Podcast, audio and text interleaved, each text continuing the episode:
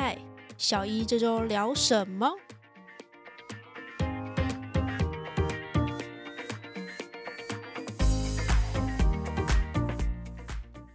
欢迎大家再次收听我们这周聊什么。我是 Q，我们的 P 博士也在对面。嗨，大家好。截至目前，我们录音时间，新冠肺炎还是非常的严重，呃，不断有确诊案例啊，或者说死亡案例。到今天录音的时间，大概九月二十六号的中午，呃，查到的资料是全球有九十八万六千名死亡案例。如果讲到这个，呃，COVID nineteen，然后就是新冠病毒、新冠肺炎常见的病症，除了上呼吸道的病症，发烧啊、四肢无力啊等等的，其实依照每一个人不同的状况，也有可能衍生出不一样，它比较特别的状况。那我们今天为什么要特别讲到病症这件事情呢？是因为它其实里面有一个部分是之前比较有被拿出来讨论的，就是。嗅觉或是味觉丧失或者异常的这个这个病症，你之前有听过这个病症吗？就是在 COVID nineteen 的台湾跟中国大陆开始有比较多案例的时候，其实大概在农历年完后嘛，农历年完后，但是呃一开始会出现所谓的无症状啊，对对对，那无症状者，那后来才发现说，哎，这些无症状者他有。就是味觉丧失啊，这这类的的的问题。哎，味觉丧失之外，好像还有拉肚子。后来才才慢慢的各国列入症状，有症状者的时候，其实把这这些都是纳入的。即使他没有发烧咳嗽。欧盟的疾管中心其实也在大概今年的三四月，把这个可能会有味觉或是嗅觉异常的这个部分，这个病症纳入到他们的一个 guideline 里面。像我们今天要聊这篇 paper 呢，嗯，它是一篇爱尔兰的研究。你知道爱尔兰在哪里吗？爱尔兰在英国旁边的那个大岛。哎，你竟然知道？因为我有一次要去英国上课，然后因为我为了买便宜的机票，然后转机吗？对，我一路从先从台湾飞到香港，然后香港飞到芬兰，然后芬兰再飞到爱尔兰，然后在爱尔兰，然后去出个关，然后。出完关之后，海关问我说：“你要干嘛？”我要出去再进关，我要转 机，我要出去拿个行李再进来。对，所以我就在爱尔兰的都柏林机场，嗯嗯，吃了个麦当劳。我是之前那时候那个研究所刚刚毕业的时候，然后就看了一些工作，这个领域的工作，其实在爱尔兰还蛮多相关的机会。而且尤其是像那种实习的机会就还蛮多，所以那时那时候才知道哦，原来爱尔兰就是这方面的研究跟机会还不少，才有注意到这部分。不过 如果聊到爱尔兰的话，就是其实有很多我们平常会有的印象，就是可能会直接跟他的呃就是国家象征会连接在一起，比较好比较好记忆。好，我们回归到这篇的 paper，它这篇 paper 呢就是爱尔兰它里面的医院跟大学之间的一个合作的研究。我还特别去看了一下爱尔兰他目他们目前 COVID nineteen 的状况，毕竟欧洲也是有一段时间他们的病例数跟死亡人数是不断的飙升的嘛。还有隔壁的英国，隔壁的英国是那个确诊人数跟死亡人数前阵子都在前五名啊，是最近有下降。对啊，他们不是有段时间其实伦敦还蛮可怕的。我一个老师在伦敦，他跟我讲说，啊，我们这边算相对。安全 哦，真的吗？我是不知道啊，因为我在跟他通信的过程当中，他就跟我讲说：“你不用担心，你要来找我的时候，我们这边算安全。”好，回归到我们不是要讲英国，我们是要讲爱尔兰，他们的死亡的病例呢，累积到现在大概一千，我那时候查的时候大概是一千五百多名，还是一千七百多名，就是其实相对于整个全球的状况来讲，比较不是大爆发的地区。那当然还是会有一些病例出现，研究当中病患可能不需要住院的，那他就说，那那你可以自己在家里自己隔离、自己休息。那他会透过电话问诊来进行一些管理，然后还要看看那 OK，那你现在的状况好不好啊，什么之类的。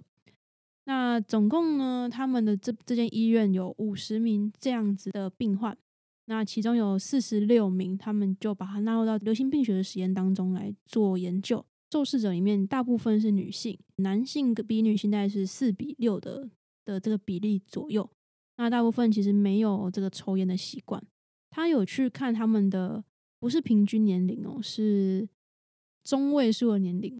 嗯，中位数是一个方法啦。那对，其实我们平常呃习惯听还是听平平均数，但是有时候会中位数来看的时候，就是当如果分布的状况不是那么的均匀的时候，我们会看看，有时候会看中参考一下中位数。嗯对但是平时其实我们平常在科学的表达上面的时候，用平均数的的后面我们会写个正负，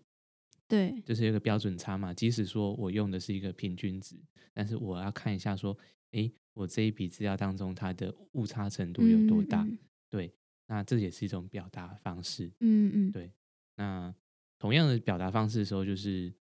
嗯、每年都会说，哎，今年的大家就是国民的年收入状况是多少？有时候常常会写平均数，有时候会平会写中位数。嗯嗯嗯，不管如何，它就是一个中间值的概念。对，都是一个数字，但是这个数字有时候很无感。他说对，呃，国家嗯、呃平均收入四万块，但是但是有些地方他就是只给你两万多块，正常薪资很多都落在三两万多到三万多左右。嗯如果一个社会新鲜人拿到四万块呃的薪水，那嗯其实其实是有一些拿了更多薪水的人把把这整体平均拉上去的。怎么讲到薪水去了？呃，median age，中位数的年纪，比如说有三个数字，你全部加起来，然后除以三，嗯平均值，是一个大家比较可以直接习惯的表达的方式。但中位数比较像是啊，三个年龄，一个人一岁，有一个人三岁，有一个人是七岁，所以它平均起来是为什么我要出这个数字？根本就不能整除，一加三加七，十一除以三，所以大概三点多嘛嗯，将近四岁左右。那所以平均的年年龄，我们就会说啊，这这边他们这一群人平均年龄大概三点啊多少？大家按一下计算机这样。可是如果是中位数的年龄的话，那就是排序，第一个是一岁，然后第二个是三岁，第三个是七岁。那中间的这个值就是三岁，所以它的这个中位数的年龄就是在三岁。计算上是这样计算，算没错了。那实际上为什么要取中位呢？其实应该是说，我们有一个统计的理论假设，就是说，我们取样的时候，年龄取样或者是任何东西取样，它呈现了一个常态分布，对，就是呃，就呈现一个分布的话，年龄的分布对上人数，嗯嗯嗯，横轴是年龄，然对后纵轴是人数，然后你在均匀的取样的时候，呃，应该会呈现一个很均匀的分布，一个像中型的曲线。嗯嗯，对中型的曲线，这个如果要白话一点呢，来来讲会像什么呢？小山丘，对，嗯一个嗯一个对称的小山丘。那中位数呢？如果你是一个很均匀的分布的话，中位数就会落在正中间，对人最多的地方。对，所以就是说，整体人口上最多的那一群人。那所以有时候刚刚讲薪资的问题，有些人就觉得说中位数还是不够代表，有些人要讲，嗯嗯有些人就觉得说要用众数啊、你说最多的那个最多的那个数，数目，对众就是大众的那个众，对大众的众，对，所以众数也是一种表达方式。大家以为种树、种植物、种树，想说趁机来个小教室，统计小教室。记得他之前也有讲过，他说统计是一门艺术。他在讲故事的时候，哎，对我们这几集都没有故事可以讲。哎，对，好，那我们就回到这篇 paper。那他的这个中位数的这个年纪大概是三十六点五岁。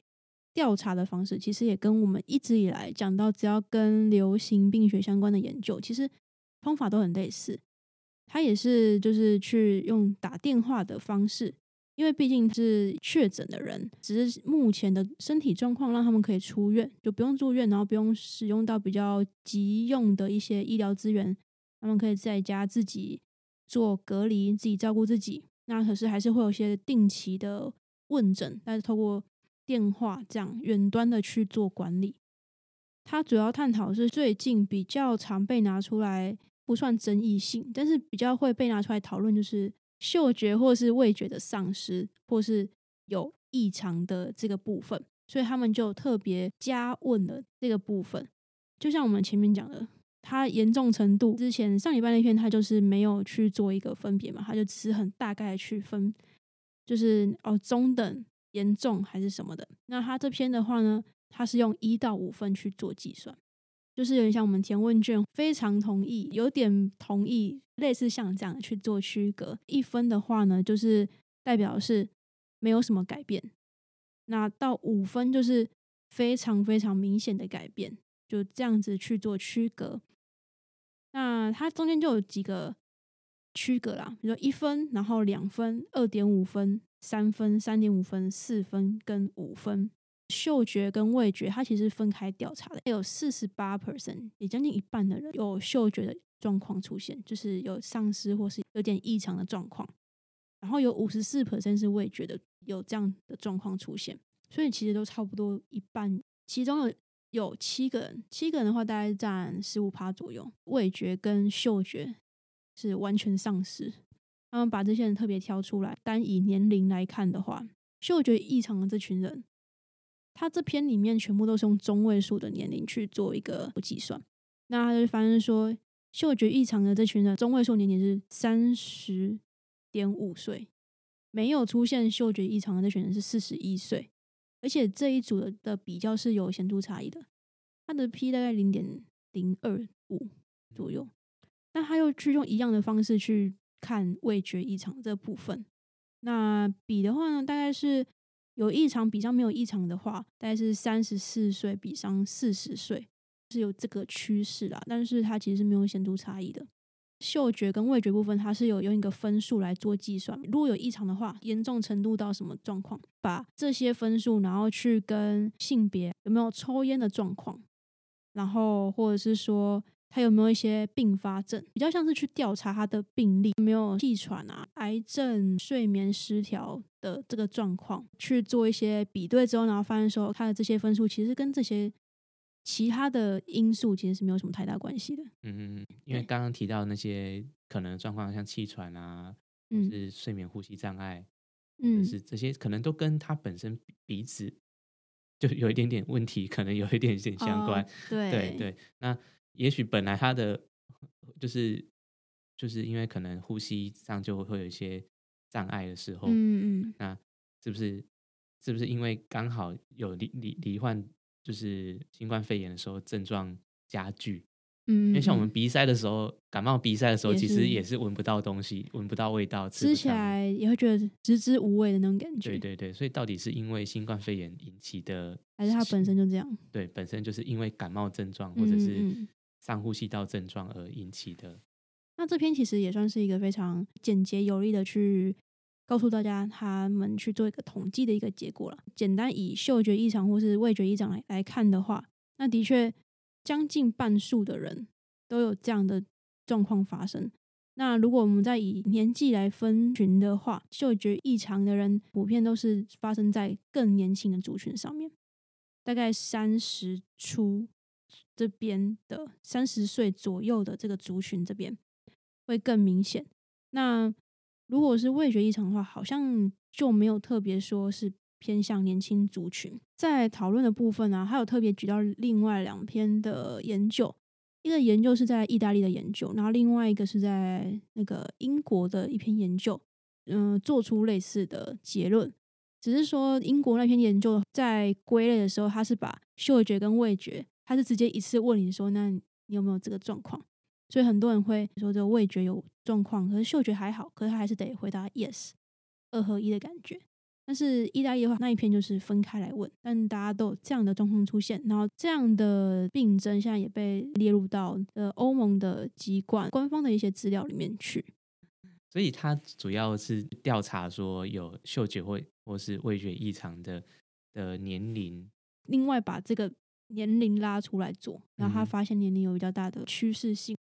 因为这些人又还是属于比较轻症的，所以他们才可以在家哦，对的轻轻中的症状的人，所以他们才可以就是变成居家居家隔离居，家隔离嘛，对，居家居家治疗还居呃没有。就是有点远端管理远端管理，这好像这真的很符合就是西方人对于感冒的一种管理方式。你就是哦感冒，你就对轻轻微。的感冒，你就是在家休息，让它自然嗯。复原。其实他这边呢，他做了一个病人的一个整体状况的一个统计，他统计的项目会拿出来讲的项目，其实就是刚刚讲的那些，比如嗯。说他的年龄啊，然后他的性别啊，然后他，嗯、他有没有的抽吸烟的这个习惯啊，然后他现在如果有吸烟习惯的话，有多少人是现在在吸烟，然后有哪些人是之前吸烟的，然后有哪些人是从来不吸烟，那还有哪些人是他可能本身有一些病例，就是比如说像刚刚提到的，嗯，有些心血管疾病等等的这些的状况，然后或是完全没有这些过往病史的，其实就这样。嗯其实我会觉得他比较像是走在第一步，好像真的如果在嗅觉方方面的话，好像真的很明显的着重在更年轻的族群。我是不太确定说之后会不会有研究去探讨说为什么更年轻的人反而会有这个更容易有这样的状况出现啊？但是，嗯，至少这一篇它是还没有做到那个部分，它比较像是前端调查，然后跟大家说我们发现出这个趋势。所以在流行病学上，除了有一个说作为啊呃病理机制的一个一个前端之外呢，其实它还有一个很重要的目的，叫做预防医学。嗯，对当我们知道某件事情跟跟某个因子、某个疾病跟某个因子有相关的时候，嗯，我们可以从这方面去去预防。其实我们在开录之前，我们就聊到一个问题，听众朋友可能会觉得说，哎，我我们教出来这几篇好像在叙述一件一个故事，那这个故事好像就是这样顺顺的讲过去，然后有些时候就是说啊，这个东西跟这个因素好像有一个关联性，但是你说真的是什么机制吗？但是我们又没有，我们又不会讲的很细，说是什么样的机制，它就是一个流行病学的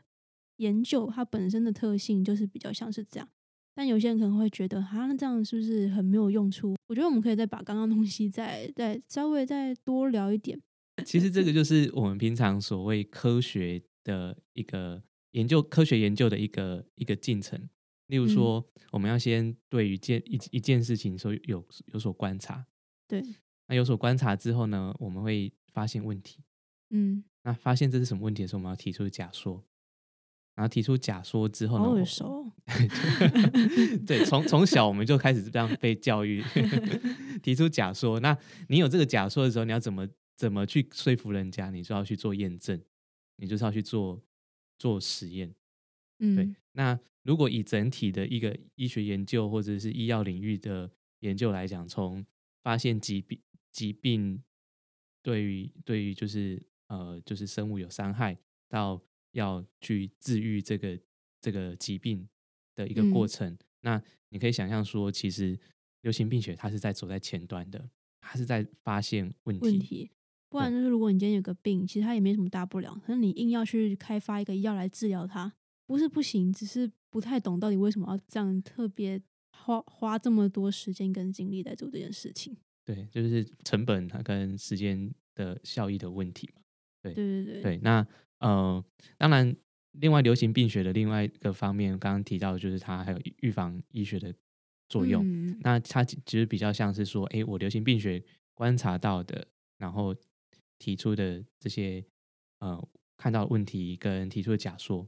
那如果说这个假说其实已经够明确了，就是嗯其实知道他说是引起疾病或是造成死亡，嗯那嗯那我前面所观察到的这些东西，哪些因子，哪些危险因子是去可以去避免的？哦，对，所以可以在实际应用上，它就是可以去预防、嗯，减嗯少减少铺路、减少接触。其实，在整个现在流行这个呃新冠肺炎期间，对，最有效的方法其实还是有效的将将离病的人跟健康的人做做一个隔离。在我们还对他了解不够透彻的状况之下，对对对对对，这样会比较好一点。对。那你觉得，就比如说以我们这一篇的研究结果来看，那我们如果单以嗅觉丧失或者嗅觉异常这件事情来看的话，假设他今天就是发现说这个病症特别容易发生在更年轻的族群。虽然说他这群病患，呃，整体来讲，三十六点五岁已经算年轻了啦，嗯但是当中这个症状又会发生在更年轻，大概三十点五岁的这个族族群里面。那如果以这样的状况来讲，有什么样的可以运用到的部分吗？就是像前阵子，其实磐石舰这些军官这些，嗯。呃，发现他们其实有一部分的人其实确实有罹患过，嗯，对对对，对那但是好像都没发生症状。嗯。啊。那他们的特性是什么？年轻，嗯，对，嗯然后症状不明显，嗯。对，所以其实对于症状不明显、没有发烧、没有咳嗽的情况的这些人上面，然后再加上他年纪又又在好发好发的，就是这种味觉异常、嗅觉异常的年纪，就是可能就是在这样的年纪的话，他确实是可能是比用发烧或咳嗽或是一些上呼吸道症状来作为是不是是否离病的一个标准的时候，他嗯更应该去注意的事情。他想确认他是不是有被感染到。那如果他的区间又刚好是很靠近这个族群，然后他又有这样的症状的时候，多一个筛选条件进来的感觉。对，那也是就是做做到一个群体的预防的作用。群体预防，至少说，哎，我知道有一个人他有一个症状，但是他没有发烧。对，对，那我在他有一个比较特别的症状的时候，也是先把他抓出来，先做个隔离。那所以，也许他在往后被确诊了，嗯，那至少因为有一道比较严格的关卡。所谓嗯严格的关卡，就是除了发烧、咳嗽、上呼道、上呼吸道的症状之外，又加了嗅觉跟跟味觉的异常。嗯，对，嗯那就是所谓预防医学，它其实还是以群体来讲。说到这一点，其实另外一个例子呢，也是讲嗅觉异常的例子，但是跟也没有关系。没关系，就算我们当我们自己的小故事好。对，好，呃，这这小故事就是讲说，呃，帕帕金森氏症。哦，帕金森氏症，我们以往看到好像蛮多还是老年人发病的。对，对，那但是也有一些属于早发型的帕金森氏症。嗯嗯那我们平常知道所谓呃帕金森氏症的一些症状比较明显，就是身体会四肢会颤抖，对对，然后是甚至到比较严重的时候会是无法无法行走。对，好，那嗯，这些是比较严重的情况，但是有一些早发的人，可能三十三三四十岁，对，也是一样比较年轻的这些族群，早发族群，他们一开始的症状，他也许有一家家人可能有一些遗遗传史、病史啦，有些就是家族史。那那但是呃，有时候有些案例发现其实是他们嗅觉异常，哦，，对，就是有一些早发型的的那个帕金森氏症患者，他也是嗅觉异常。嗯那为什么会发觉到这件事情？其实是在有不少的罹患早发型的的这些人是厨师。那厨师嗅觉、嗅觉、味觉对于厨师来讲哦是他的、吃饭的 工具对，他吃饭的工具。他当他嗅觉、味觉异常的时候，他可能煮出很咸、很重口味的东西。嗯对他如果有发现他的嗅觉、味觉异常的时候，然后又再加上有可能有家族史，对，的时候，他其实就该该注意了。前一阵子的研究，然后刚好我们医院的一个医师有在做做帕金森氏症的研究，嗯，那我在听他演讲的时候，听到这件事情，那我就跟从小干感冒看到大的的那个的耳鼻喉科医师聊到这件事情，他说，因为他其实很早就在职业，他现在就是一个六十几岁的阿公了，嗯。对，他就说，哎、他他虽然说耳耳鼻喉科医师，但是他其实以前都没有在注意到这件事情。那我刚好无意间跟他聊到这一件事情的时候，他说，哎、我来注意一下哦。结果就是有一次又是感冒去看医生的时候，看，然后这位医师北北他就跟我讲说，哎、对我上前几个礼拜来了一个病人，他是厨师，然后他真的就是嗅觉异常，然后他家里的人也有也有罹患过的罹患帕金森氏症，那他就是跟这个他的这个病人提醒一下该该注意，嗯对、嗯。对，那就是这是还蛮有趣的的研究，就是其实是反而是先从神经科的的医师先发现到这个症状，那然后就是让耳鼻喉科医师有更大的启发。对，那我们这样这集算是有讲了一个故事了吧？哎呦，我的生活故事。那下一集的话呢，比较偏向技术性吧，也是一样 COVID-19 相关的一些研究，那就不是呃像前几集这样流行病学的部分。听完别太焦虑 我以为听完会更更好睡。上课的话是比较容易睡，学生可能就会听到很想睡觉了。语气平淡，但是我觉得我的声音是不是那种让人家觉得好睡？好，我觉得让人家觉得好睡是我们的内容。对，光他点开来，我就觉得他充满了爱与勇气。哎，这种好像还有什么希望？是不是？哪时候的卡通？像我自己，其实有时候也不太喜欢。点开这么生硬的文章，或是 或是 YouTube 来看。对啊，其实这个也算是推出这个 Podcast 的一个想法吧。就是想说，有时候我们看直接你要点开那篇那篇 paper，实在是你要下定很很大的决心，觉得好像被逼迫，然后那个 deadline 快到的时候，大概看完看完 abstract 就想关掉了，才会想说，那是不是用一个比较简单的方式，轻松的心情。来了解，原来世界上有这么多的研究正在进行当中，然后它的一些背后我们可能不知道的东西有什么？我我觉得了解一下，就是这些数字的意义，其实是是有助于说对于科学判读的。以往看到的在报章杂志上看到的科学报道，太过于就是呃有点算是文字描述，甚至到有点个人主观，他没有办法忠实的呈现那一件事情。往往标题就会被下下成说，三十岁罹患新冠肺炎患者会出现嗅觉与味觉味觉异常。那他的的标题是写肯定肯定句，指出某个年龄，然后症状。那可是我们读下来之后说，哎，它是一有一定的可能。然后文章末了，他也会跟你讲说，我的研究有限制，